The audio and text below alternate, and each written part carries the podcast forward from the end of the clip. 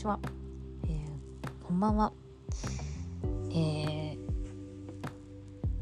スーのスーパーギークでございます。でこの番組はですね、えー、私の好きなことをひたすら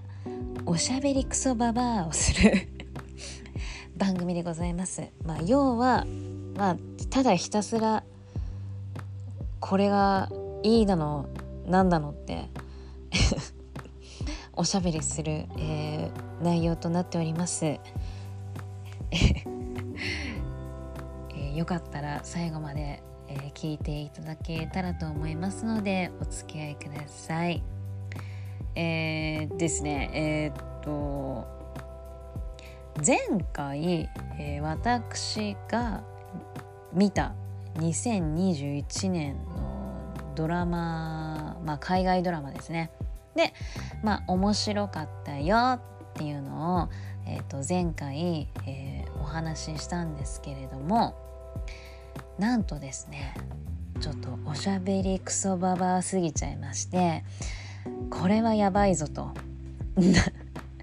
長くなっちまうぞっていうことでえっ、ー、とまああの生意気にもですね、えーと、パート1パート2、えー、分けようと いうことで、えー、今回は、えーと、パート2で、えー、お話を、えー、お話というかただひたすら喋、えー、りまくりたいと思いますので、えー、よろしくお願いいたします。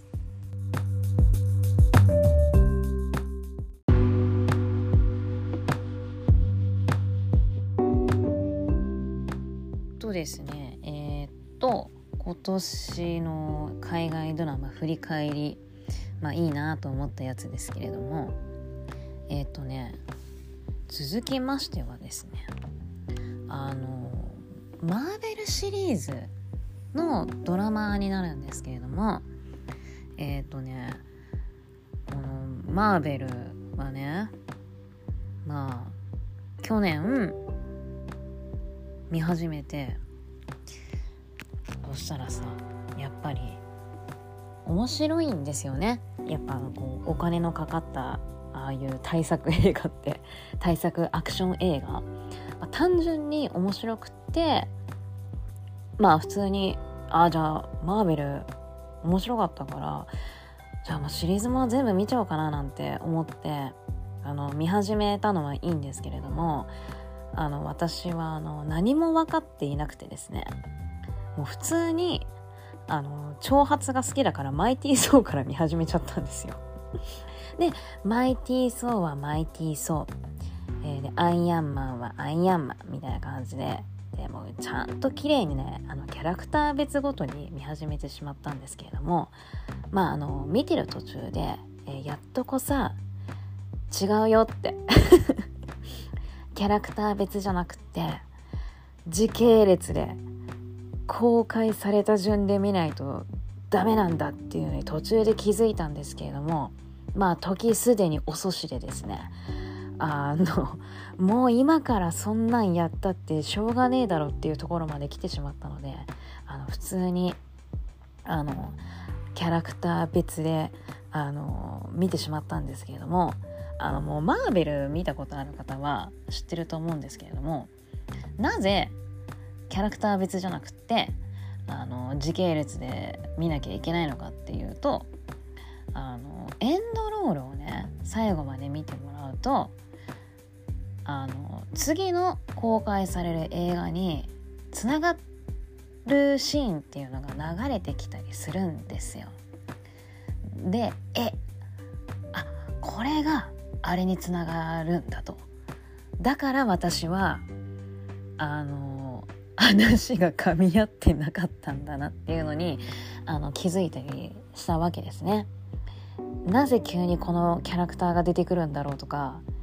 あの 思ってたんですけどまあちゃんとそういう仕組みを知っていればあそうなんだこの映画の前にあのマーベルの映画を見ないとあのダメだったんだなっっていうふうにねあの気づいたりしまして。まああのそんなこんなで。まあマーベルシリーズは、まあ、あのずっこけながらもねちょっと失敗しながらもあの見まして。そしたらよディズニープラスでマーベルのなんかドラマやるって言うじゃない。なぬってなっちゃってでそれであのもうね月額また課金させていただきましてあのディズニープラスに加入をしてね今あのマーベルシリーズのドラマをあの見ているところなんですけれどもまあそれであの見たのがえっ、ー、とね「ファルコンウィンター・ソルジャー」と「ワンダ・ビジョン」この2本なんですね。今あのホークアイあその前にロキもやってるんですけどロキは私まだ見てなくて先にあのホークアイ見ちゃってるんで。そうあのホークアイは、まあ、マーベルアベンジャーズの中の一人なんですけれども、まあ、ちょっとね弓を武器にするキャラクターで私あの弓武器にするキャラクターちょっと好きなんですよ。でホークアイは何気にちょっと気になってたキャラクターだったんでちょっと今ねこのフィーチャーされているドラマをやってくれてすんごい嬉しいんですけどまあ話をね 戻しますとそうだからファルコンウィンターソルジャーはキャプテンアメリカ見てないと話わからないしまあなんでまあ見てたらまあもう普通にね本当にこちらもまたドラマなのに映画並みのお金のかけ方とまああの豪華なアクションシーンといいますか。なんか本当一本の映画を6分割したような内容ですごい楽しかったですね。まあ6分割っていうのはまあ6話までやってたんですけどいやもう本当にすごかった。普通に映画。いやなんかマーベルこうお金かけてくれてありがとうっていうね。でこの「ファルコンウィンター・ソルジャーも」あの次にねまた次のキャラクターにつながるっていう感じで終わったのでこれもまた楽しみなんですけどこれなんだっけな？忘れてんじゃねえかってね。これねそうそうそうそう。ブラックウィドウを見るとこのファルコンウィンターソルジャーのつながりが面白いよって友達が教えてくれたんでじゃあドラマ見なきゃだよねってなったんですよね。そうそうそうそう。これもまた面白かったですよ。でねちょっとあのキャプテンアメリカが引退したんで、まあ、キャプテンアメリカを誰が継ぐみたいな話になった時にあのファルコン役のねアンソニー・マッキー、まあ、黒人の方なんですけれども、まあ、黒人はキャプテンアメリカになれないなんていうセリフを言ってて、まあ、結構ねこの言葉が印象的だったなとは思ってなんかいろいろね内容深いななんて思いながら見ました。で次がねこのワンダビジョンですね。ワンダビジョンは私あのワンワンダビジョンっていうのはまあもちろんマーベル見た方はご存知ですけれどもワンダとビジョンっていうキャラクターがマーベル、まあ、アベンジャーズを見てると出てくるんですけど、まあ、この2人はねカップルだったんですけどそのマーベルシリーズの映画の中で「まあ、インフィニティ・ウォー」っていうタイトルの映画があるんですけれどもこちらの、えーと作品でビジョンはなくなってしまうんですね。これは私はもうやっぱりワンワン泣いてしまったんですけどもこのカップル好きだったから。まあそのビジョンがなくなったのにこのドラマではえっ、ー、とワンダとビジョンが結婚をしてその2人のね結婚生活をシットコム形式であの始まるんですよ。なぜビジョンはなくなったのにこうやって2人でまた、えー、出てきたのかっていうのがまたこれはね面白い謎でしてで最初は普通にシットコム形式で2人のねあの結婚生活新婚生活っていうのを見ていくんですけどこうだんだんこのシットコムっちゅうのはですねまあこれがまた切ないんですけどあのー、現実 噛んじゃったな現実世界で作られたあまあうんそうワンダが作ったフィクションの世界だったっていうのに途中で気づかされるんですよ。でそっから現実で起きうん現実で起きていることとシットコムで今起きていることっていうねあの場面がこう生き返りだしてでだんだんあのあ最初見てたのこれってそういうシットコムってそういうことだったんだみたいな感じでだんだん見てる側もあの謎だ謎だったのがだんだんこう一つにつながっていくんですけど。本当に最初ねシットコムずっと続くからこれ最後どうやって着地すんのなんて思ってたんですけど。そういうことかっていうのがねまあよく作られたドラマだなっていうのでねちょっとストーリー構成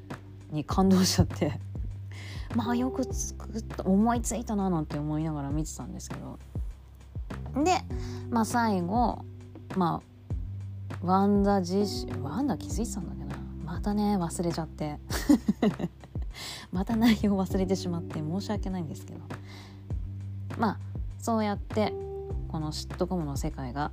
まあ、どうなるのか。現実の世界に、えー、このワンダが作ったそのフィクション。やっぱりそうだよ。ビジョンとねあんな形で終わってしまったのでまあそりゃねこういう未来が欲しかったって、まあ、強い思いはあるだろうと。それがまた切な見てて切なくなってこれがまた涙がねほろりくるんですよ最後の方。そう。まあこれ最後。まあそういうねことが起きてどう最後締めくくられるのかっていうのがまた楽しみなんですけれども。じゃあこれもまたね見るとまた次にねつながってるんですよ。また次のねアベンジャーズの物語に。だからその次のアベンジャーズも見ないと終われないっていうのがねこれ延々と続くの。何なの？マーベル何なの？っていうね。すごいですよ本当に。終わらない終わらない。そう。でこの「ワンダービジョンは」えーと、今年のエミー賞にもあのノミネートされたぐらいなのでいや本当に結構本当にこちらのストーリーはあの構成ねストーリーもちろん面白いんですけどあのストーリー構成本当に面白いのであの興味ある方は見ていただきたいなと思います。で私あの普通にあのマーベルシリーズを見て本当にオルセン姉妹そっくりな子だなって最初見てたんですよ。ワンダ見てて。そしたら違うじゃない。普通に普通にオルセン姉妹の妹さんが今女優としてねこんなマーベル俳優にまでなって有名になってしまったなんて。いやびっくりびっくり。ねエリザベス・オルセン。すごい。次が気になるけど気になるけど今んとこもずっとマーベルシリーズですね。でもねちょっと話それちゃうんですけどウィンドリバー見てほしいです。ウィンドリバーねめちゃくちゃ私好きな映画で。でこのウィンドリバーにエリザベス・オルセン出ていてであのホークアイやってるジェレミー・レナーも出てる映画なんですけどこれがまたねちょっとね重いテーマのあのまあジャンルはサスペンスになってるんですけどちょっとねテーマがねあのネイティブアメリカンの地域で起きた殺人事件の話なんですけれどもそのねネイティブアメリカンのあの意外私この映画で初めてネイティブアメリカンって結構まだまだいろいろ課題のあるあの人種なんだなっていうのをあのこの映画で結構学ばせてもらったのでウィンドリバーぜひ見ていただきたいですね。でこの映画はこのネイティブアメリカンの女性があのレイプをされて殺害されたっていう実話をもとにして映画化をされているのでいや結構まほんとねちょっと後半その女性がその殺害されたシーンをあの再現再現というかあのまあこうだったんじゃないかみたいな。のでそういうねちょっとあのその事件のシーン出てくるのがちょっと辛いんですけどいやでも本当にこれはあの勉強になったというか改めてあのいろいろと考えさせられるあの映画だったので「ウィンドリバー」ぜひあの見ていただきたいです。エリザベス・オルセン結構あのいい演技していましたので、えー、よかったらそちらの方も見ていただけたらと思います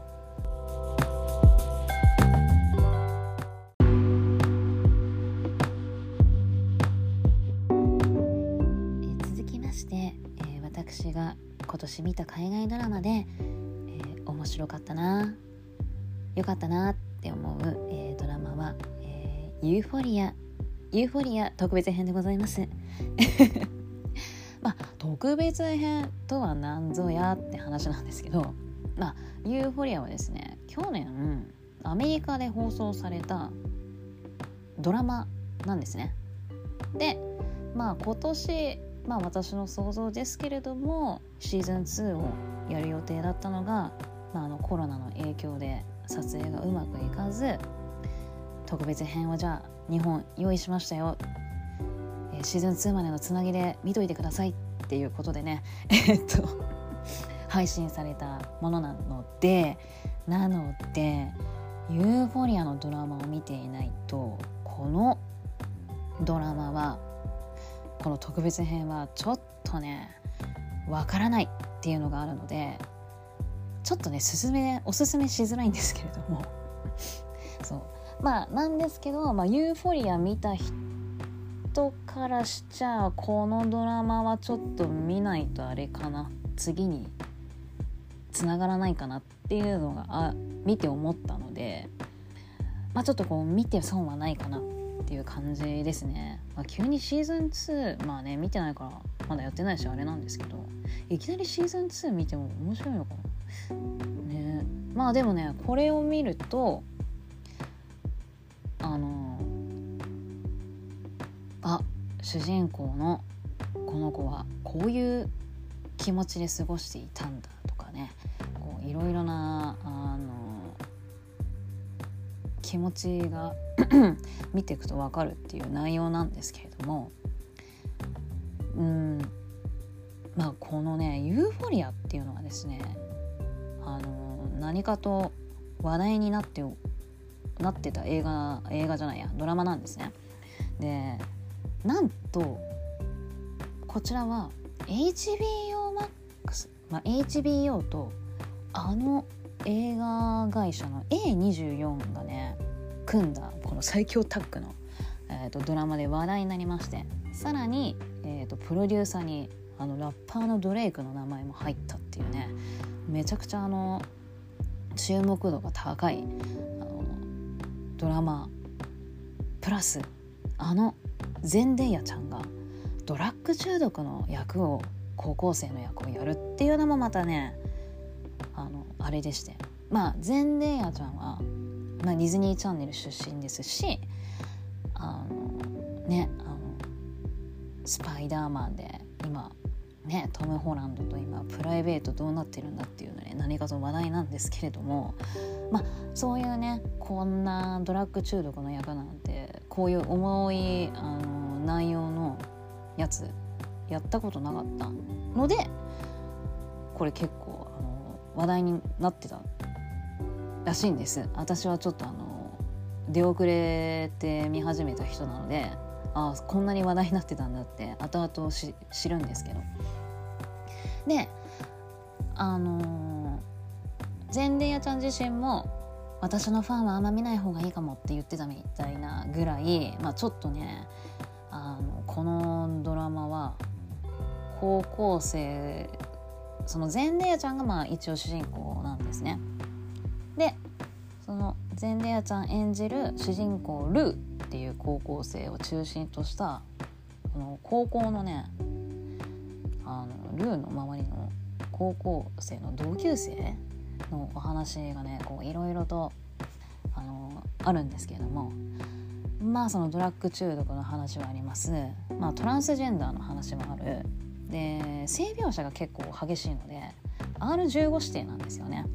でこれ放送されたのがアメリカでテレビ放送も結構ね遅い時間帯でにもかかわらず1エピソードごと550万世帯が視聴してたっていうね結構、あのー、人気があったドラマらしくってですね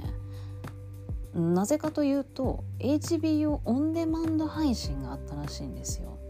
ねこれね日本からじゃちょっと加入できないんで残念なんですけれども、まあ、なので UNEXT じゃないとね今見れないんですよね。Amazon プライムでもドラマ見れるんですけどちょっとね1話220円払ってみないといけないので結構これまたおすすめしづらい。ほんとねユーフォリアね。あのこういうテーマ大丈夫な人は非常にあの面白いし面白いって言っちゃうか、うん、でもまああの、うん、面白いドラマなのでなんかおすすめはしたいんですけども。あとね A24 絡んでるからか。あの映像もおしゃれででこれはねドレイク絡んでるからか音楽もおしゃれなんですよ。なのであのそういった点でね結構あの見て損はないんですけれどもそううんなんか高校生って今の SNS 世代の高校生ってこんななのっていうねなんかおばちゃんすごい 今の高校生怖くなるっていう感じの内容ですごいんですわ。リベンジポルノがあるあの。なんかこのね自分のそのセックス動画がそのインターネットで広まっちゃったとかね、うん、なんかそういう話もあるし。で男の子の下半身モザイクかかって出てきたりとか。なんかね本当にちょっと激しめのドラマなので、まあ、ちょっと苦手な人は苦手かなっていう感じなんですけどでもまあちょっと何なんだかんだ続きが気になって私はあの全部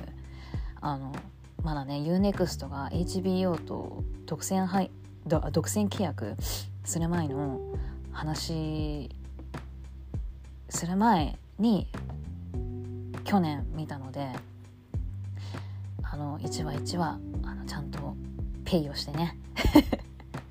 あの見たんですけれども。そう。ででねそうね。でまあそんな重たい内容の高校生のお話がねいろいろ繰り広げられるドラマなんですがまあその主人公のルーはトランスジェンダーのジュールズと出会ってまあ自分ねそのドラッグ中毒から抜け出そうって頑張るんですよ。でジュールズのことが好きにルーはなったんですけれどもなんかやっぱりねシーズン1じゃ2人うん、なん、うん、ルーはジュールズのこと好きなの分かるんだけど、まあ、ジュールズはルーのことどう思ってんのっていうねちょっとねふわふわふわふわした感じでシーズン1はそんな感じの内容だったんですよ。でで最後まあジュールスとルーはあのこの町からこの町から出ようよってジュールズに言われてまあルー最初はいいねなんて言って2人で夜電車乗ってこの町から抜け出して、まあ、新しい人生歩もうよみたいな感じで盛り上がってたんですけど、まあ、いざ電車に乗ろうとしたらルーが急にこう自分の家族のことを思い出して電車に乗れなかったんですよね。でジュールズだけ乗って2人あの離れてシーズン1終わっちゃったんですよ。でほほうこんな感じで終わりましたかってなったんですけれどもこの特別編はその続きなんですね。そうでね特別編2本あってそのルーのお話とジュールズのお話って2本立てなんですよ。でねルーの方はそのドラッグ中毒から抜け出すためのセラピーなんかよくあるじゃないですかアルコール中毒の、あのー、人たちがアルコール依存症の人たちがこうがみんな同じ症状の人病気の人みんな集まってこう輪になってあの話したりしてるのよく見るじゃないですか映画とかドラマで。でそういうドラッグ中毒を抜け出そうとしてる人たちのあのやつに ルーは参加をするんですね。でそこで出会ったアリっていう黒人の男性がいましてまあなんかその人がよくルーをねあの気遣ってくれててでその電車に乗らずにいた後ルーはそのアリっていう黒人の男性と会ってでねダイナーで2人は話してるんですよね。でこれがすごいのがこのルーのお話1時間近くあるんですけど丸々1本ダイナーとダイナーでありと話す話で終わるの。いやすっげえなーと思って。1時間まるまるこのダイナーだけで終わるんだっていうのにねちょっと私はすごいびっくりしちゃったんですけど。でもね内容は結構濃くて。だルーはなんだかんだこうドラッグから抜け出せなんか抜け出せないというかなんか負けそうになる感じなんですけどだそこをアリがねずっと話して結構ルーをこう引き戻そうとしてくれるんですよね。で最後にあのルーが「私長く生きるつもりないんだよね」って話すんですよ。マジ嘘だろってね見ながら思ったんですけど。でアリはルーに「じゃあ自分の家族にね最後どう記憶残っててほしい?」ってルーに言うんですよね。でそこで私ちょっとね泣いちゃってなんかルーもねその言葉聞いて泣き出しちゃったんで結構この言葉グッときたなね人にどう自分のこと記憶に残っててほしいっていう言葉結構ね私は深く突き刺さりましてあれいいやつだなって思ったんですけど。いやこれでルーがどうなるか。まあねありもありでそのダイナーでこの自分の今までの人生っていうかあれを話してくれたりとかして。あアリもね過去そんなことあったんだみたいな感じであの知れたりとかする重要な回でもあるんですけども。でまあルーはジュールズのことどう思ってたのかとかまあいろいろねあの自分の今思ってることっていうのをすんごい喋ってくれる結構重要な回なのかなとは思いましたね。でこれが多分次につながるからやっぱシーズン1見た人は見た方がいいのかなとは思いますね。で次に、まあ、ジュールズ編っていうのもあの同日配信だったかな。で、まあ、ジュールズはジュールズであのねジュールズは男の子なんですけどあの女の子なんですね。で実際ジュールズを演じているハンターっていう子もあのトランスジェンダーで最初あのモデモデルでコレクションとか結構歩いている子であそれを見てあ確かになんかこうモデルやってた時なんかねトランスジェンダーモデルがいるなんてなんかこの子の記事見たななんて思い出したんですけどまあ可愛い子なんですよハンターちゃんも。でこのジュールズっていうのはだそのねさっきも言ったけどシーズン1でジュールズはこうルーのことどう思ってるかよく分からず終わってしまったって言ったんですけどもこちらのジュールズ編でルーのことどう思ってたのかっていうのが分かったりあのジュールズのジュールズで結構家族関係複雑でお父さんと2人で今暮らしてるんですけど、まあ、お母さんはいてでお母さんは、えーと、アルコール依存症だったのかな。でだからそういうお母さんに対するトラウマだったりとかいろいろあるっていうのをジュールズはジュールズでこちらは語ってくれていてそうだったんか。ジュールズ。そんなこと思ってたんかい。でねなんか。もうおばちゃんが出ちゃうんですけどね。そうかいそうかいと。そういうあの感じで。まあこちらもこちらでやっぱり見た方がいいかな。やっぱり。うん。なんか結構まあ見て損はないお話ではありますね。でねまあこれはねもうあのドラマの内容とは関係なくなっちゃうんですけど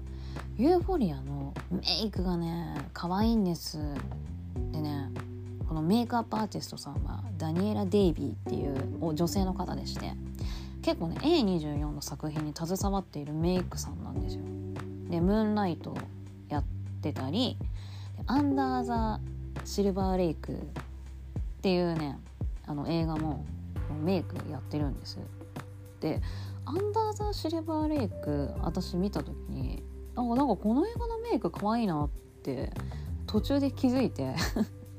ちょっとね途中派手めなメイクしてる女の子とか出てきたのかな。それでえー、可愛いなんて思って見てたんですけどあそうかこの人だったんだって思うとあなんかガッテンガッテンみたいなね。あ納得っすって感じで。派手めの可愛いメイクされる方ってでユーフォリアも結構その派手めなメイクがね評判になってあのユーフォリアメイクみたいな感じでねハッシュタグインスタで検索するとすっごいドラマのメイク真似してるあの子たちがバーって写真出てきて見てて面白いんですよ。あの一番有名なのがあのアイラインでなんか雲みたいなモコモコってあの線をあの目の C ラインに描いてたりとかあとラメであの涙の形を作ってあのすごいなんか印象的なシーンに作り上げてたりとかして結構ねそういうメイク真似してるあのハッシュタグ出てくるんで見ててね面白いですよ。まあ私ちょっと日本日本じゃできないんじゃないか。私はちょっとできないんですけど。まあちょっとねそういうねあのイベントとか派手めなイベントがあったら真似すると可愛いのかななんて思ったりはしますけど、まあ、ちょっとあの私はそういった機会がないのでまあやらないと思いますけど。そう。でねユーフォリアになれるあのメイクグッズ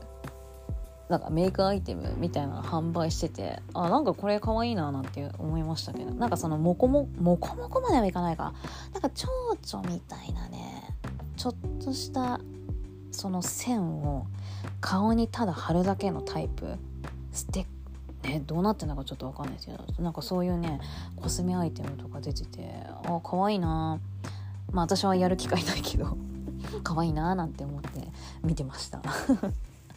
まあよかったらユーフォリアのドラマ見てほしいですね。まあ UNEXT で入ってる方は是非あの見ていただきたいなと思います。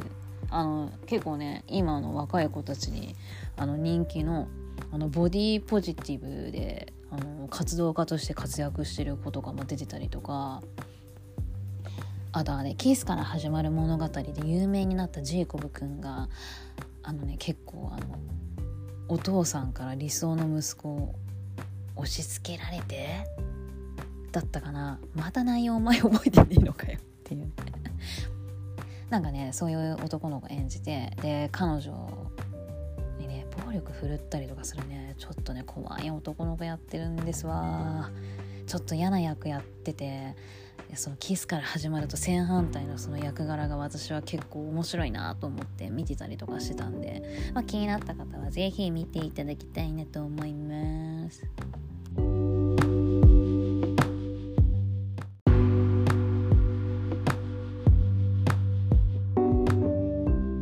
私が、えー、今年見て面白いなと思った海外ドラマは、えー、次はですね、私の初めて日記でございます。えーと、こちらはですねネットフリックスオリジナルドラマになるんですけれどもえっ、ー、とネットフリックスってあの配信これからされるやつ一覧見れるじゃないですかそれであの見てあの私の好きなザ・アメリカ・ティーンエイジャーのちょっとあのコメディタッチのねあの好きなパターンのドラマで良さそうだなと思ってあのマイリスト入りはしてたんですけれどもなかなかねこう見てなくてでずっと放置しちゃってたんですよ。でそんな時にあの私の好きなコラムニストのあの山崎まどかさんがですねツイッターで、えー、シーズン2を先に見させていただきましたと。私は今年一番かもしれないっていうのをツイッターでつぶやいていたのを見かけましてあこれはちょっと見るか？ってねあの見るきっかけが 作れましてそこで。で、えーと、シーズン2始まる前にもう見ちゃいたいなと思ってシーズン1をパパーッと私は見たんですけどで見た結果やっぱりあのねもうくったらねアメリカティーンエイジャーのお話ですんごい私は好きで。で1位は30分前後ででしかもねあのシーズン12って今あるんですけどどっちもね話がねそんな長くないエピソードが8話ぐらいで終わんのかな？だからすっごい見やすくてそういう点でもめっちゃおすすめなんですよ。あの韓国ドラマと違って。あの簡単にあの簡潔に終わりそして面白いっていうねすんごいあのおすすめなんですけど。でまあざっくりこちらのドラマの内容をお話しいたしますと、まあ、あの主人公の女の子がですねあのインド系アメリカ人の女子高生デイビーちゃんなんですね。でデイビーちゃんは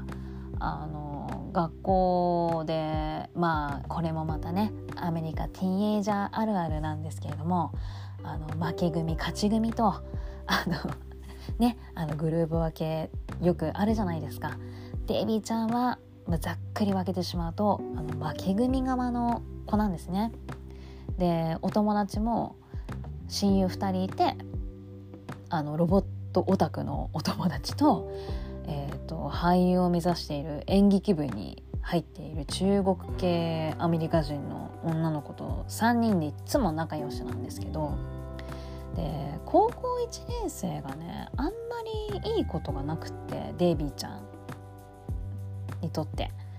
まあちょっとね悲しい出来事もあったりとかするんですけど、まあ、そちらねあのドラマを見ていただきたいんですけどで高校2年生になった暁にはもう私は勝ち組になると。で勝ち組になるにはどうしたらいいだろうってねあの親友2人と話してたら彼氏を作ることなんじゃないかと。いう結果にたどり着くわけですよ。いいねこのまた単純な話の感じが。でこれもまたあるあるでそんなデイビーちゃんはあの学校一のモテよパクスタン君パキスタンですよ。に片思いをしてるというか。まあ学校一モテてる男と付き合ったらこれはもう勝ち組でしょっていう感じなんですけど。でそんなパクストン君と仲良くなるためにまあいろいろねあのデイビーちゃんはもうくったらねこと考えて 近づこうって頑張るんですけど、まあ、これがまたねあのあのくだらなさ面白いしで下ネタもねあのあの汚い下ネタじゃなくてもう本当になんかあのこれもまたアメリカティーンエイジャーでよく見かけるあの軽いライトな本当にあの そういう世代によくあるようなあの下ネタとかが出てきたりとかしてこれがまたね笑えてね面白いんですよ。食ったらねと思って。でこのね3人は恋愛経験がないからもうねなおさら面白いんですよ。この自分たちで想像するあのことをえここれってこうなんじゃない？みたいな感じで間違ったまんま突き進んであの失敗したりとかするのがねまた面白いんですよ。でこのえー、っとドラマは、えー、っとシーズン1が、えー、っと28日の間で4,000万世帯がね視聴をしためちゃくちゃ人気のドラマになったっていう結果がね素晴らしい結果を残すことになりまして。まああの4,000万世帯の割合は70%があのアメリカ以外のお国ではあるんですけれども。いやでもすごいよね。4,000万世帯だよ。こりゃシーズン2決まるわけだよね。いやすごであのー、これちょっと豪華なのがあのデイビーちゃんの心の声をあの有名なテニス選手のマッケンローがねナレーションしてるんですよ。これがまたこのナレーションがね面白くってデイビーちゃんの心の声を読みつつもちょっとデイビーちゃんに突っ込んだりとかもして結構ねあのそのあの感じが結構あの面白いんですよ。いや結構マッケンロー豪華だななんかこのドラマやっぱこうねネットフリックスオリジナルってすごい予算かけてくれますよね。でなんでマッケンローテニス選手のマッケンローがナレーションしてるのかっていうのもあのドラマを見ていただければ理由はねちゃんとしてるんであの理由が分かると結構あのほほうと あそういうちょっといいほろりとしたお花まあほろりか。うん。まあそういうねつながりがあったんだっていうのでね結構あの回収されるのが面白いですけれども。であ今ねすいません。ティルレンって通知になっちゃった。すいませんね。それでねシーズン2もこれまた面白くってあのデイビーちゃんはなんとこれまたアメリカ THR もう何回言うのよ。これまたねもういいのよ。定番のアメリカ THR ドラマだからいいのよ。あのデイビーちゃんはなんとあの学校一ホットな男パクストンと急接近無事にできましてで関係がね発展するんですよ。あんな今まであの君のこと誰状態だったところからシーズン1で一気に、あの関係が進展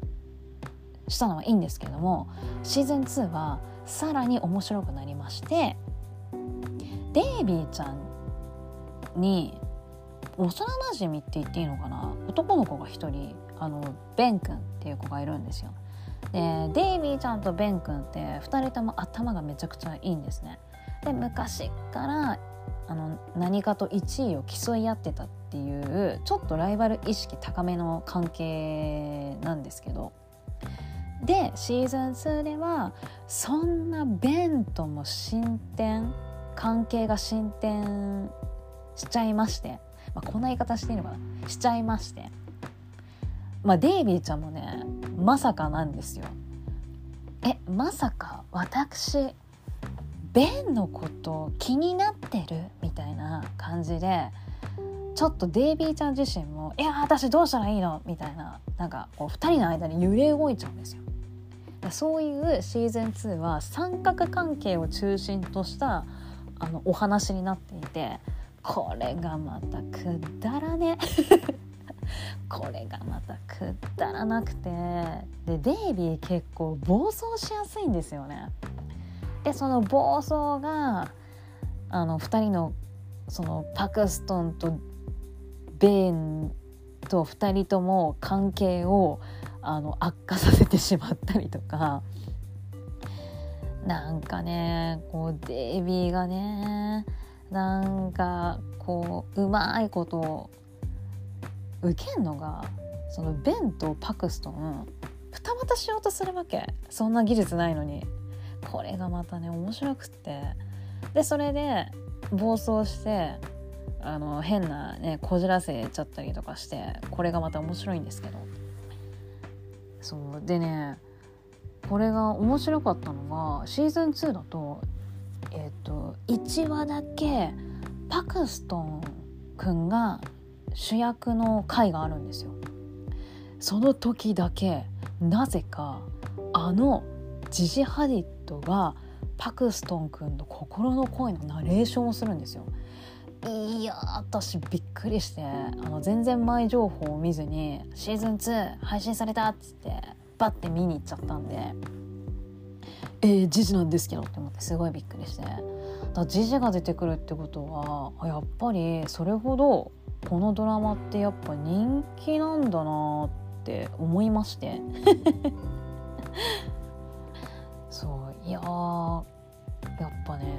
面白かったですよ。簡単に言ってしまえば。あのなんだろうね。あの日本のキラキラ少女漫画私嫌いじゃないんですけどあの地味な女の子が学校一なまっちゃった。学校一モテてる男の子とね急接近してねふとしたことをきっかけにでお付き合いしてもうキャッキャキャッキャねちょっとたまには時には喧嘩をしみたいなあるじゃないですか。あれなんか嫌いじゃなんだけどどっかやっぱ信じられない 自分がいて。えなんか現実でそんなん見たことあるみたいになっちゃうんですよね。えなんか結局あのモテてた男の子ってやっぱり目立ってたグループの女の子と付き合ってたしなんだかんだ。あんな地味な女の子と付き合ったモテよって私今まで見たことあるかななんてあのね現実考えるとえなんかななんか物足りない？だけどやっぱりこのアメリカのティーンエイジャードラマって何が面白いってまあ私あの全然なぜかアメリカのティーンエイジャーは地味な女の子がモテよに恋するのは全然応援できるんですよ。なんかなぜか応援をしちゃうんですけどでプラスあのちゃんと下ネタがねあるんですよ。これ結構ね重要まあ今のね女子高校生たちはどういうかわからないけど結構下ネタあるなしって重要だなって思っててこういう世代の子ってまあそういうカップルになった時えどうなっちゃうんだろうみたいな想像ってすると思うんですよ。私が結構ねあの中高の時なんてそんな話でみんなでキャッキャキャッキャしてましたけどね。なんかそういうのをちゃんとなんか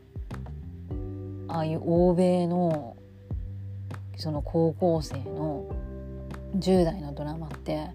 あの描いてくれてるからなんかそういうのに逆にリアルを感じて私はね逆にね好きなんですよねそういう部分が。そうでこのねドラマもちゃんとそういう部分が描かれていてゲラゲラ笑えるんですよ。でねえっ、ー、とこちらは、えーと辛口サイトで有名なロッテントマトで98%評論家の方がからあの満足度をいただいているということでこれまたね信用できるでしょう あのロッテントマトが98%の満足度を評価しているということでとても私はこちらおすすめでございます。でシーズン2はえっ、ー、とねまあいろいろ、えー、デイビーちゃんはベンとパクストンの間でこうねいろいろ動きながら、えー、どうなっていくのかっていうのはあのちゃんとあの結果が出ております。でなんとね嬉しいことにシーズン3の配信が決まってまして来年配信されるみたいなんですよこれまた楽しみでしょうがねえんだババアは でえっ、ー、とねであのデイビー役やっているあの女の子はですねなんとあれよツイッターでねこちらのドラマの主役をね応募してたらしいんですよ。今時ですよね。で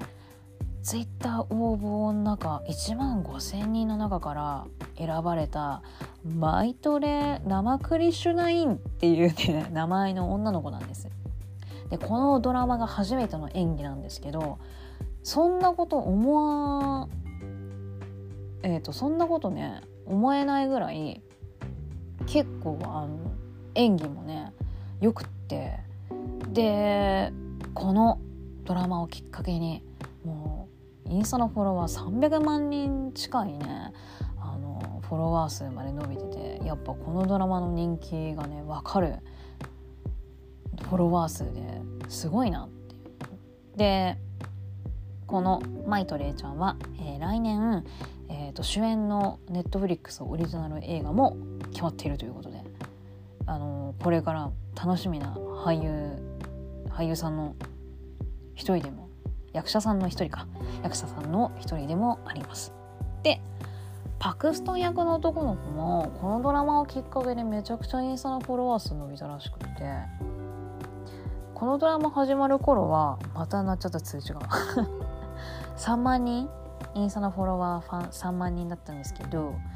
このドラマ始まってからもう300万人以上。すごいでしょ？夢があるよね。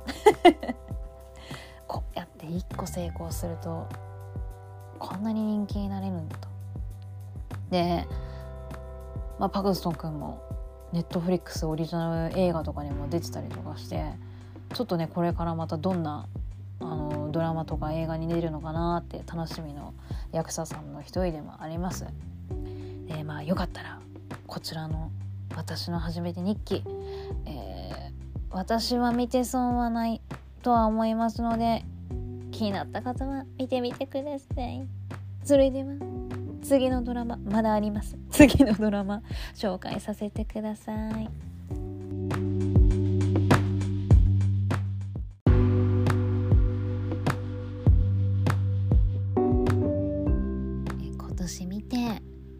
面白かったな。よかったな。って思う海外ドラマ、えー、もう何個目でしょうか？もう何個目でしょうか、えー、皆さんお付き合いください。続きましてセックスエデュケーションでございます。えっとこちらはですねイギリスのドラマでございましてえー、もう普通に話すわ。イギリスのドラマでしてね。あのーネットフリックスオリジナルドラマに なりますね。で、これはね、あの、一応さっきとね、私の初めて日記と同じですけれども、えもうすぐ配信されますせっていうあの一覧で、あの、気になってはいたんですよ。で、予告も見て、まあちょっとコメディタッチで、で、まあ下ネタもある、まあ私の好きなちょっと冴えない主人公のあのお話高校生のお話で面白そうだななんて思ってたんですけど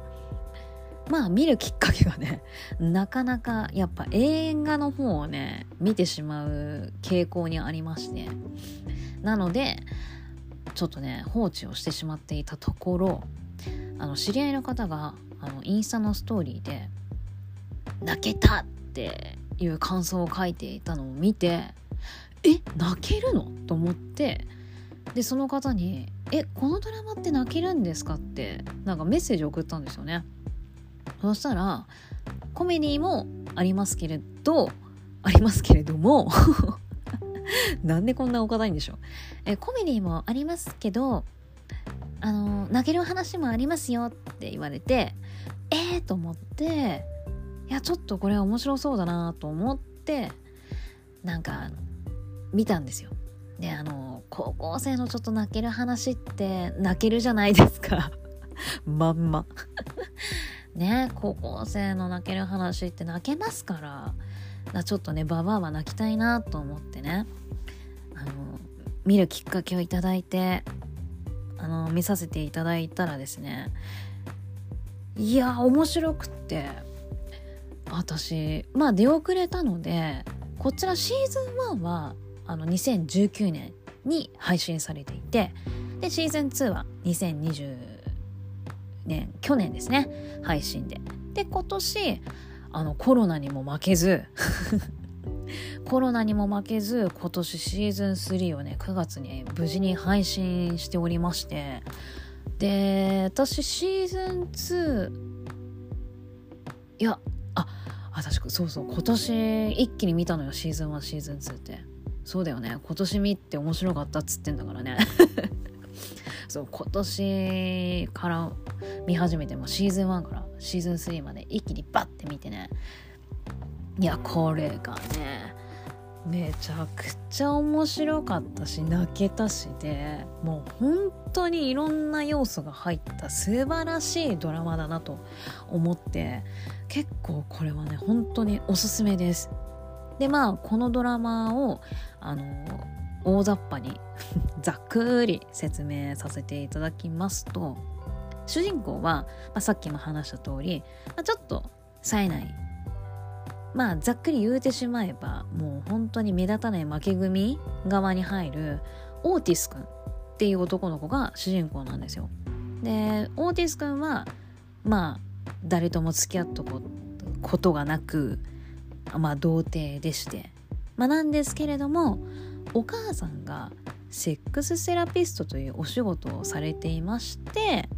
まあ、自分は経験ないにもかかわらず、まあ、性の知識が豊富ということで学校でね、あのー、セックス相談のカウンセリングを始めるっていうことからあのこちらのドラマの物語は始まるんですけれどもこのねカウンセリングが意外とね深いのよ。まあ私本当にまあ、セックスエデュケーション、まあ、性教育ね直訳すると性教育と言いながらもなんかくだらないんじゃないかなって思ってたんですけどいや意外とねその性の悩みなんかそうだよねって。なんかこう今までラブコメ要素いっぱい見てきちゃったからまああれだったのかなとは思ったんですけどやっぱ性の悩みって深いよね。なんかこれ私だけだったらどうしようみたいな。なんかほんと気の置ける友達に話せなくはないんだけどまあ私も全然お友達と下ネタとかも話しますけれどもやっぱりどっかなんだろうそんな深い部分は話せない。まあそんなね自分も別にそんな悩み持ったことないんですけどまあでもねなんか性の話って話せるようで話せない。なんか自分だけだったらどうしようみたいな。ん？うん。なんかあんまりねなんか聞けないというか。なんか結構やっぱ難しいお話ではあるなっていうのをねこのドラマを見て改めて考えさせられたと言いますか。だなんかやっぱり 失礼しました。あのなんだろうね。なんかこう自分まあこのはこれはドラマの中の話ですけれどもまあ例えばねこのなんかなかなかセックスがねまあうまくいかないと。なんでだろうって思った時に、まあ、オーティス君に、まあ、相談をね、まあ、したところまあなんともう全然そこですかっていうまあその子は親のプレッシャーからそういうことになっていったんじゃないかっていうところまで深掘りすることになりはっはーとそれで解決したんですよ無事に。ね、それってこういろいろ話を聞いてったら「いや君ってなんかプレッシャー感じてるんじゃない?」みたいな。いやそのプレッシャーってどっから来てるんだろうってなったら自分の親から来てたとかね。であの自分はこれこういう行為をねセックス中にするのは好きじゃないんだけどでも彼氏が喜ぶから私はしてあげてるんだけどやっぱり自分は苦痛だっていうね相談をオーティス君はにオーティス君にするんですよある子が。でまあそれって私は好きじゃないって言っていいんだよってやっぱりなんかね好きだからこそ嫌われたくないっていう気持ちが出てきちゃったりとかしてやっぱり相手がしてっていうことをやっぱしてしまうっていうのがね そんなことないんだよと。あのちゃんとね自分がしたくないってことは言っていいんだよって。いうことをねあの改めて教えてくれたりとかあとまあある子はなんかあのセックスって相手を喜ばせるものって思ってたから、まあ、ある日ね、まあ、新しい彼氏ができた時に「君はどうしてもらいたいの?」みたいな「どうされたら気持ちいい?」みたいなことを聞かれて分かんなくて戸惑っちゃってなんかね変な雰囲気になっちゃったっていうのをオーティス君に相談をしたら「いやセックスってあのまあね相手を喜ばせるっていうのもまあ全然あれだけども自分がどう気持ちいいかっていうのを相手に伝えるっていうのもねすごい大事なことなんだよってね経験がないのにすんげえいいこと言うんですよオティス君。だそれであのその子はあそうなんだってでそこで初めて気づけてやっぱ今までね付き合ってた男の人があれだったんでしょうねだそれでえ自分も気持ちよくなっていいんだっていうのにあの気づいてあのまたね新しいセックスの考え方っていうのができたりとかっていうね結構ね深いお話をオーティス君はしてくれるんですよ。でまあまあよく最近あのあれリベンジポルノとかね、まあ、そういうお話も出てきたりとかはするんですけれどもだなんかそういう点とかであなんか結構深い話をねまあみんなセックスについて、まあ、相談はしているんですけれどもセックスやその性の悩みについてねなんですけども結構いろいろ考えさせられるなんかいい内容のお話にもなってるんですよ。でこの脚本家の方もこのドラマシーズン通してテーマにしているのはあの同意っていうのをテーマにしてるらしいんですよ。まあやっぱりこのこのテーマに同意ってていうのは結構あの重要な単語でして私もこのドラマをきっかけにまたいろいろとあの調べたりとかしたんですけどうんやっぱねこう同意お互い同意の上でっていうのが結構重要でもし相手が嫌だったらもうそれって犯罪につながったりとかっていうのがねあの出てきたりしますから本当にこの同意っていうのは本当に大事なことなのでなんか皆さんもちょっと改めていろいろなんかあの調べてもらったりしてほしいなとは思うんですけど。でまあその他にもこのねドラマ一番の私は魅力的なところがまあオーティスくんが主人公なんですけれども他にもいろいろ登場人物がまあ、学校の同級生だったりあのまあその同級生の親だったりって、まあ、いろんなね登場人物が出てくるんですけどもうみんないい。登場人物みんなねいいんですよ。何なんでしょう。なんかねしかもほんとねシーズン3通して結構ねそんなメンバーも変わらないんですよ。まあ、まだシーズン3だからっていうのもあるかもしれないんですけどメンバーさほど変わらないんですけど、まあ、かなりの登場人物の数にもかかわらずこのねドラマは丁寧に一人一人を描いていてで一人一人みんななんか悩みを抱えてたりしてるんですよ。でそれを見ちゃうともうなんかね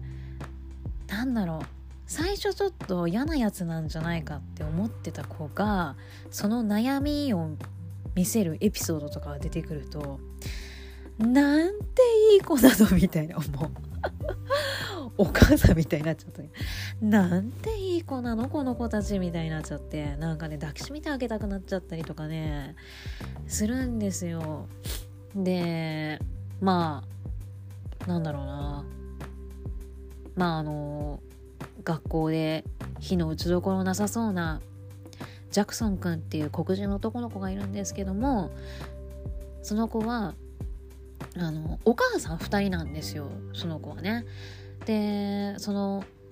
1人のお母さんが結構ね厳しい方でであのまあそのジャクソン君は水泳部に所属してるんですけど結構ねいい選手であの記録とかをね期待されている子なんですけどもだそれがまたプレッシャーに感じていたりとか。でお母さんが厳しいからそれもまたプレッシャーで不安を感じてえっ、ー、となんかね発作が出てきちゃったりとか。なんかそういうのを見るとあ何そんな悩みがあったんかいと。またそれがねその子を好きになるきっかけになっちゃったりとか。まああとはあのオーティス君の親友はねあのゲイのエリックっていう子なんですけどもうこの子もね可愛いキャラしてるんですよ。でもう同級生にはカミングアウトはしているんですけれどもまあそれはそれでまたちょっとね自分のそのあのアイデンティティとかになんかねいろいろ悩みを持ってたりとかしてでメイブっていう一匹狼の女の子がいるんですけど、まあ、その子がねちょっとオーティス君とあのこれからいろいろあの接点が出てきて、まあ、接点が出てきてであのちょっとね2人これから関係どうなるんだろうっていうすんごいあの楽しみにしている2人なんですけどそのメイブちゃんは一匹狼でで周りにあいつビッチらしいよみたいななんかあることないことを噂をされる女の子なんですよなんだけどもあのお母さんがドラッグ中毒であの離れて暮らしていてでトレーラー暮らしなんですよねメイブちゃんは一人で。であまあお金がね一人暮らしでトレーラー生活っていうのも結構高校生にしてはまあ暮らしていくのも大変だったりで本当はねメイブちゃんはあの頭がいい子なんですよ。でそれの才能を見つけた優しい先生がいましてまあその先生のおすすめでちょっと特進クラス行ってみないかみたいな感じで、まあ、メイブちゃんがねこう自分のやりたいことをやるっていうのにこう目覚めるんですよ。それがまたね応援したくなっていやメイブいいやつじゃんと え、なんかメイブ頑張れって応援したくなったりあと私もう一番好きなあのキャラクターキャラクターだってあの登場人物の子がいてアダムくんっていうねあの男の子がいるんですよでその子が最初学校のいじめっ子でであのしかもあのまあよくある設定ではあるんですけど校長のね息子なんですよ。で結構オーティスいじめてるわあのエリックいじめてるわで結構最初ねいやこいつマジでクソなんですけどっていうね なんかあの話がねいろいろあったんですけどなんとアダムくんだんだんねやることなすこと空回りしてくるんですよ。で学校のみんなもそんなアダムのことをだんだん冷たい目で見出したりとかしてなんか結構アダムくんがもうさらにどんどん悪循環にはまっていくっていうのがなんかねそれがまた抱きしめてあげたくなっちゃうんですよね。えー、なんかアダムの寝ること寝すこと空回りしててえーみたいな。まあなんか最初は自業自得だみたいに思ってたんですけどもうだんだんアダムがかわいそうに思えてきちゃってでねアダムくんは最初あの女の子と付き合ってたんですけどある時からだんだんあのねオーティスの親友エリックくんのことが気になりだすんですよ。であのエリックくんは自分のことをいじめてた人だしなんかあんま最初はねいいようには思えなかったんですけどだんだんなんかアダムくんのいいとこっていうかなんかそんなに悪い人じゃないのかなっていうのにエリックくんも気づき出して2人はね急接近するんですよねだんだんと。急接近？だんだんとなんで急接近？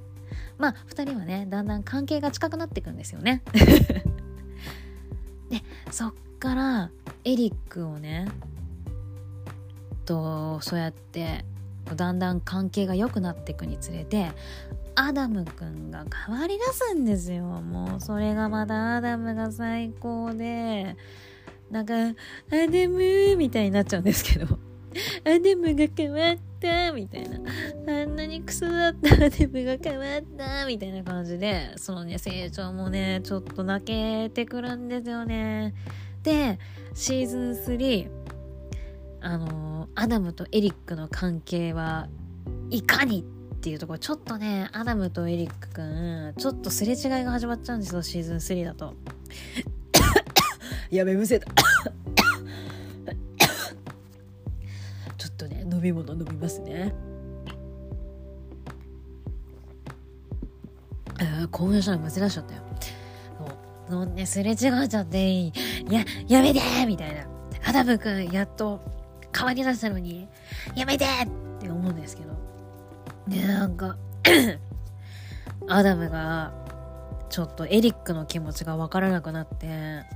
泣いたりとかするんですよ。もうそれがまた抱きしめてあげたくなっちゃうって。あでもせっかく変わったのに。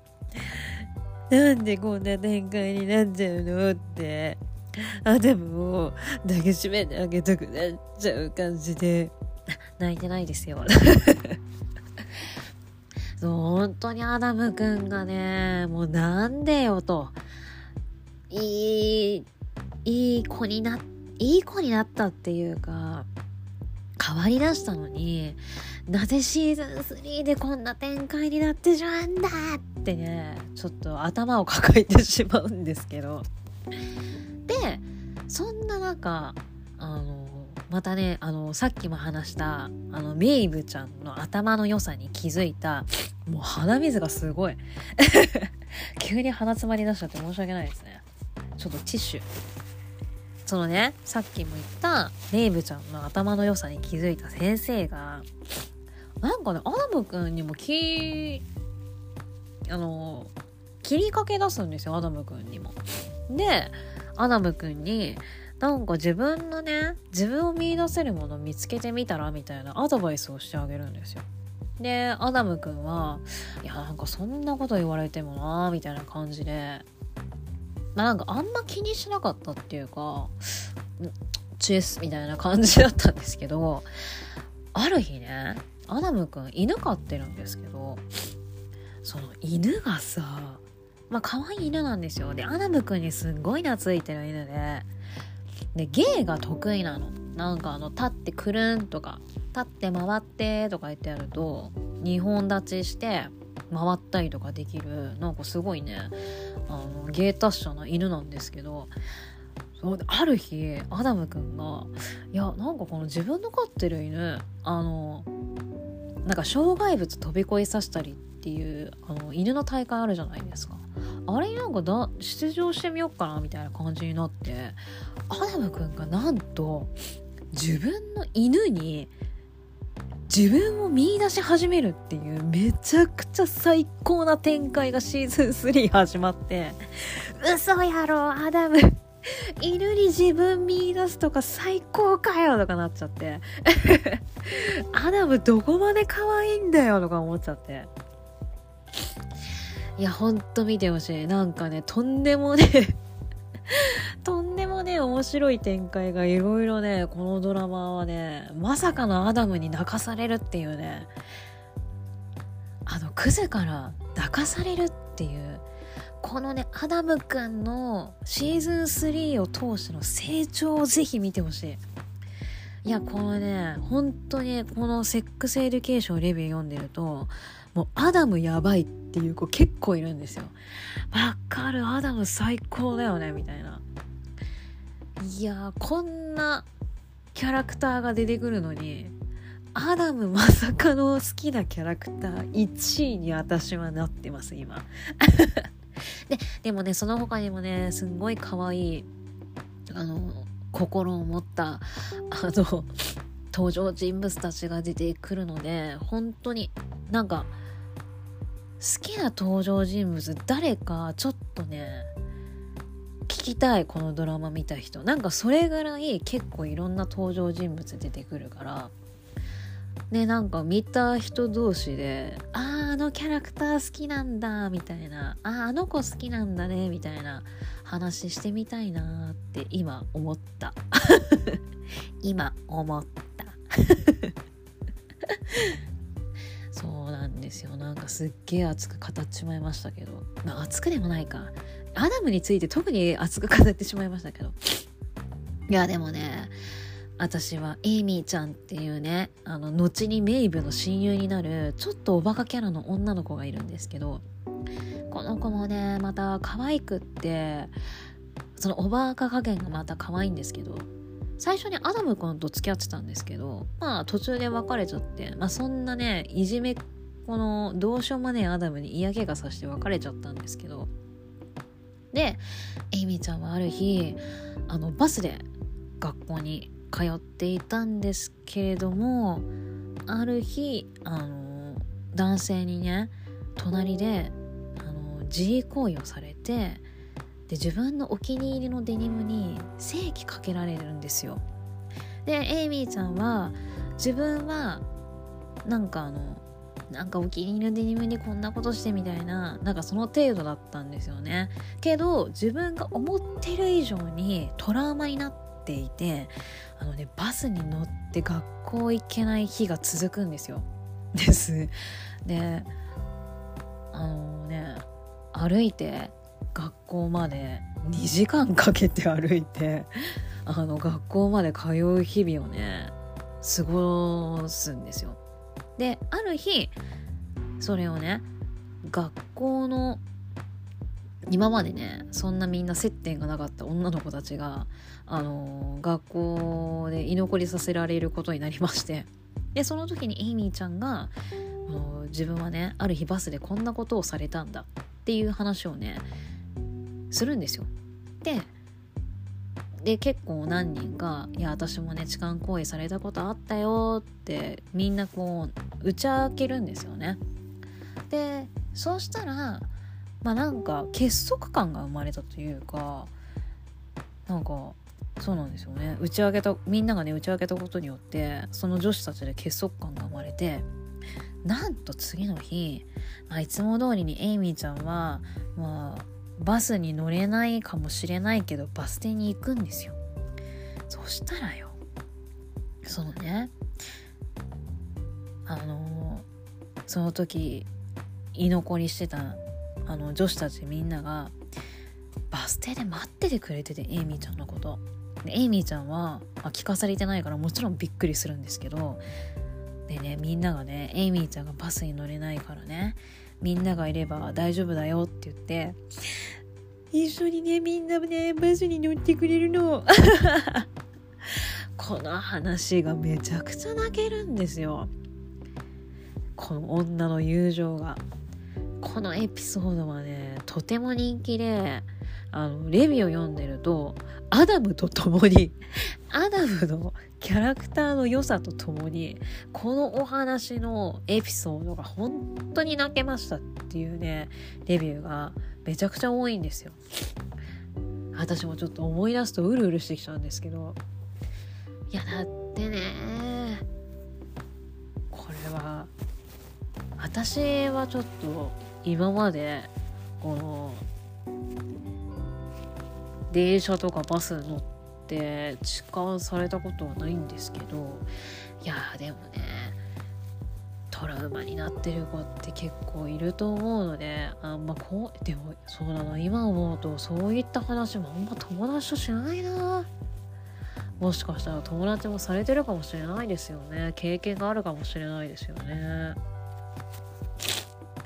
普通に鼻水がすげえ。そういったねあのただのあのちょっとね下ネタ下ネタのあるすごいね鼻声で。下ネタのあるコメディだけじゃなくて、まあ、そういったちょっとしたちょっとしたでもないね。こういった大事なテーマもあのちゃんとストーリーの中に組み込まれたりとかしてほんとねいろいろ考えさせられる素晴らしいドラマだと私は思っております。本当に長々とお話をしてしまいましたけれども。ああ本当にねいいドラマなんですよ。なんか思い出しただけで泣けるって相当いいドラマだと思いませんか？やっべえなマジで。ああ鼻水が。でねあのちょっと肌肌つばりだから話しちゃうんですけどあの、もうシーズン3はですねあの、ちゃんと続きがある終わり方をしておりまして先ほども話しましたオーティス君とメイブがですね、いい感じになるのにすれ違う。いい感じになるのにすれ違うっていうのをね、すんげえ繰り返して、お願いだ、頼むみたいな。もう見てね、こっちはもう頼むって手合わせたくなるんですけど、そのシーズン3、二人がやっとこさっていうとこまで来ます。そしてシーズン4へ続くっていう感じでねあーいってなるんですけど頼むよ。頼むよ。見届けさせてくれっていうね感じであのシーズン3は終わり、えー、シーズン4、えー、無事に来年配信されるよう、えー、私は願っております。ということで、えセックスエデュケーション。よかったら見てください。あの、見て損はないドラマですので、本当によろしくお願いいたします。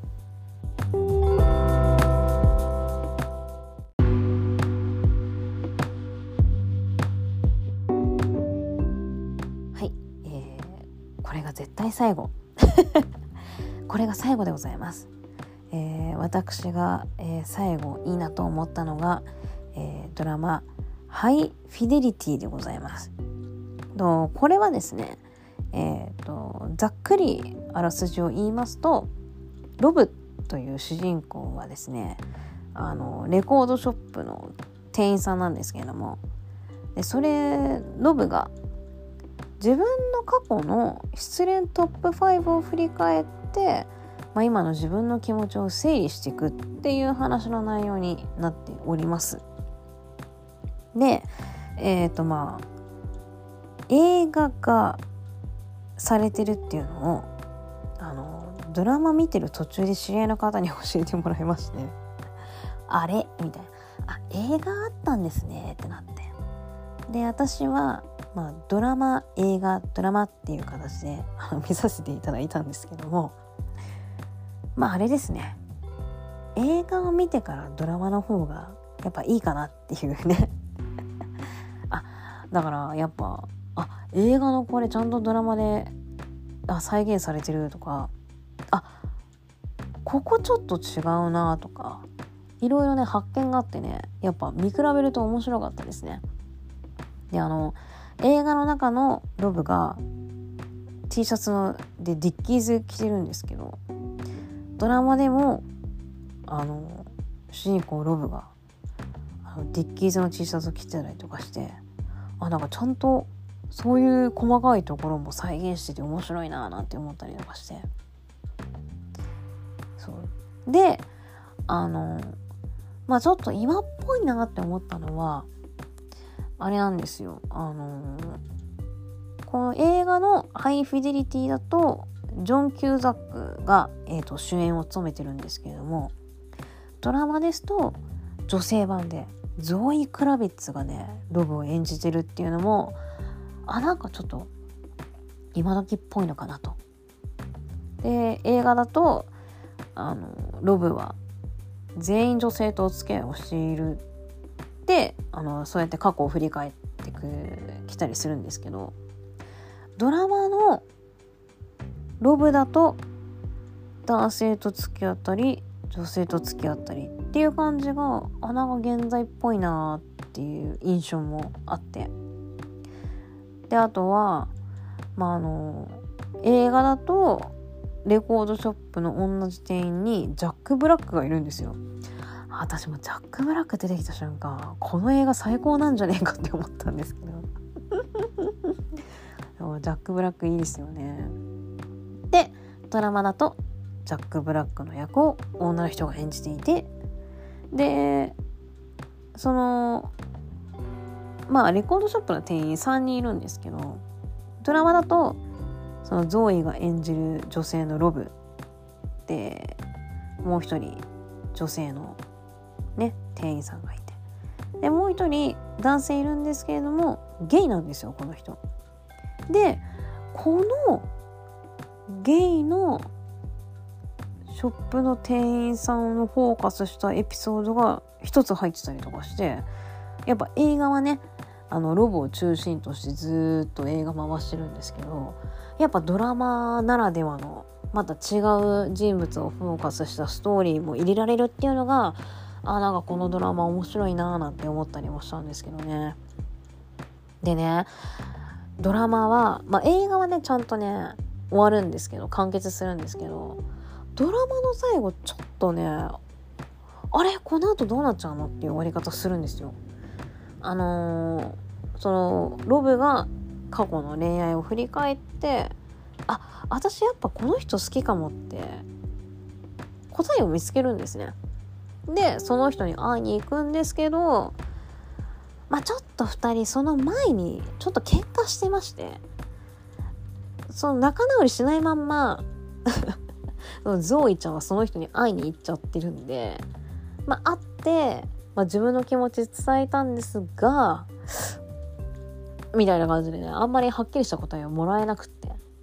でそんな感じで終わっちゃったんでいやこれ続きあんのかななんて思ったら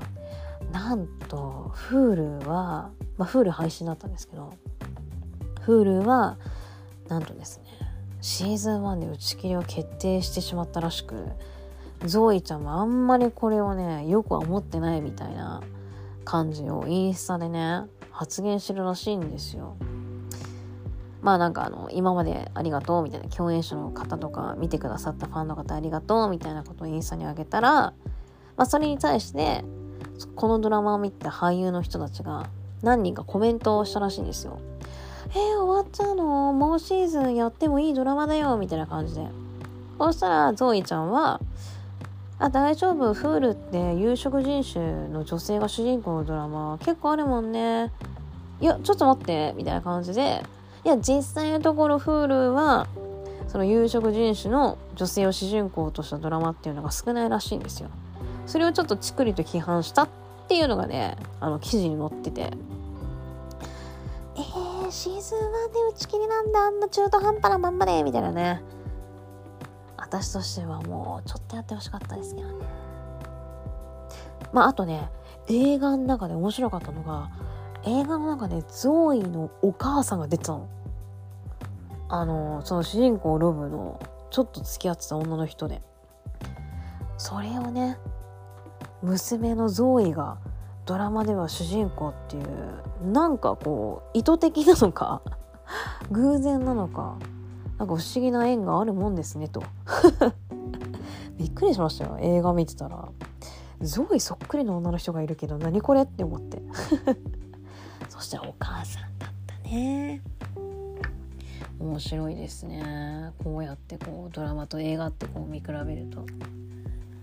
あとまあまあドラマはまあ女の子だったら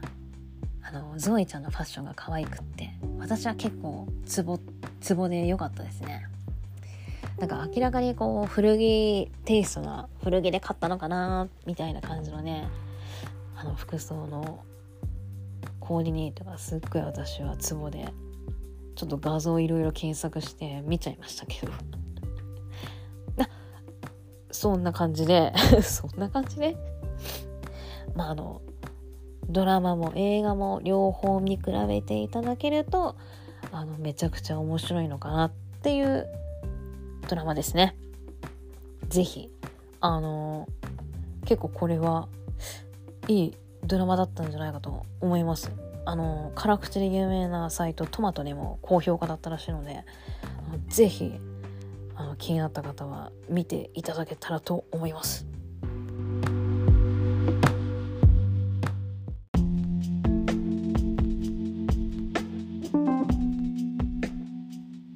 今回も、えー、長く。とんでもなく長く。もう何個話したかわからないけど。まあとりあえず こんだけ海外ドラマ今年は面白いのたくさんありましたっていうのをねあのおしゃべりクソババアをしたくって えー、ただただお話をさせていただいた次第でございます。いやーすごいね。何なんだろうね。まあ多分話すことが下手っていうのが、まあ、一番のあれなんですけど。まあ今話した以外にもあの見たドラマっていうのはあってえっ、ー、となんだっけ。エミリーパリへ行く。あれも見たんですけどまあシーズン2たもたの たも楽しみにしようかなっていう感じであの今月ね、えーと、シーズン2配信決まったので、まあ、ちょっとそれを見て、まあ、引き続きどうなるのかなっていう感じですかね、まあ、ちょっと上から目線ですけど。でまあリリー・コリンズ好きなんで可愛いしあの太眉に憧れるし。まあファッションもね可愛くって。まあそういう点でいろいろ見ながら、まあ、シーズン2も楽しみに見てみたいなと思っております。あとねソンガンくん出てるから分かっていても見たんだけど私ちょっとねハマらなくってちょっとね今途中で止まってしまっている状態であと私の周りで結構あのネットフリックスのねあのオリジナルドラマの YOUYOU を。すいません通知音が。オタクのね通知音が鳴ってしまいました。えっとその YOU を見たんだけどシーズン1は見たんですよね。で今シーズン2の途中なんですけどなんか友達が面白くて続きが気になっちゃうってすごい言ってる子多かったんですけど私はねあんまハマらなくってこれまたシーズン2途中でリタイア中でして。違う友達にはあの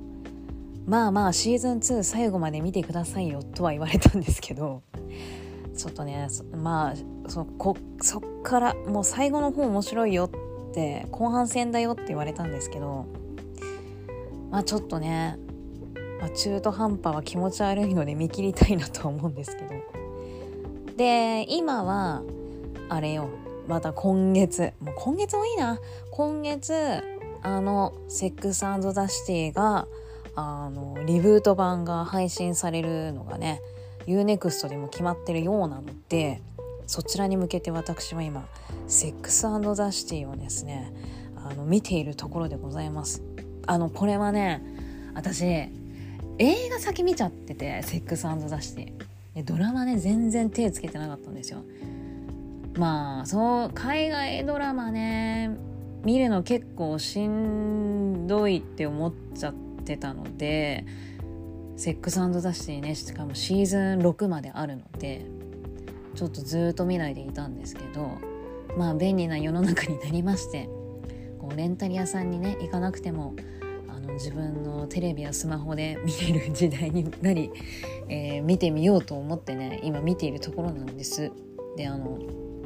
JS さんとあの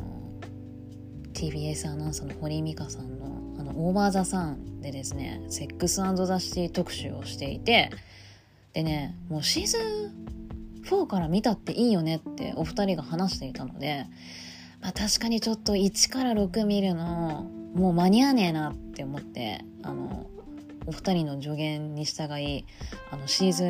4から今見ているところででまだあのまだねシャーロットも離婚してないしあのキャリーも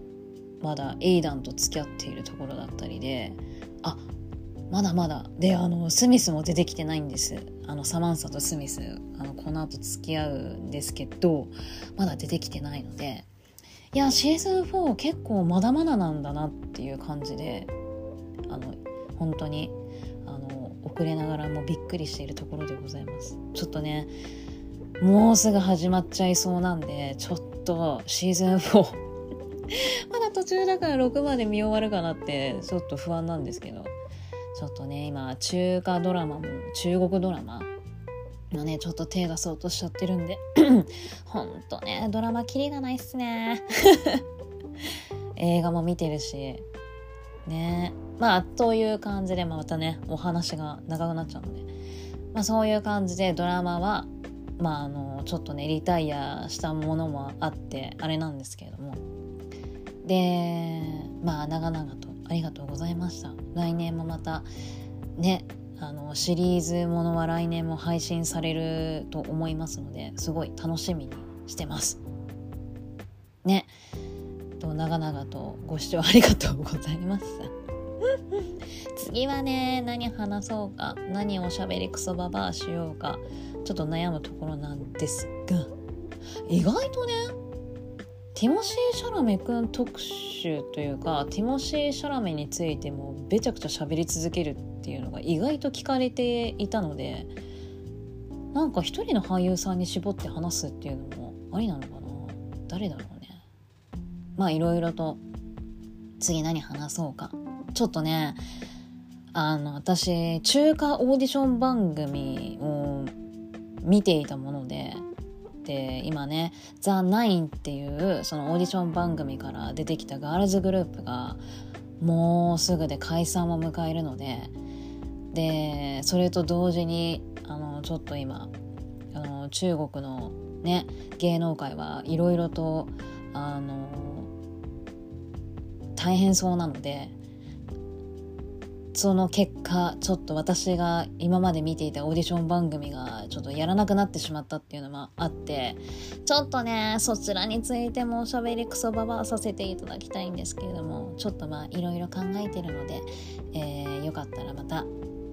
えー、聞いていただけたらと思います、えー、それでは、え長い間長い 番組終了したみたいな。えーね、えー、パート1パート2と長々と、えー、ドラマの振り返り失礼いたしました、えー、次も、えよかったら聞いてください。末でした。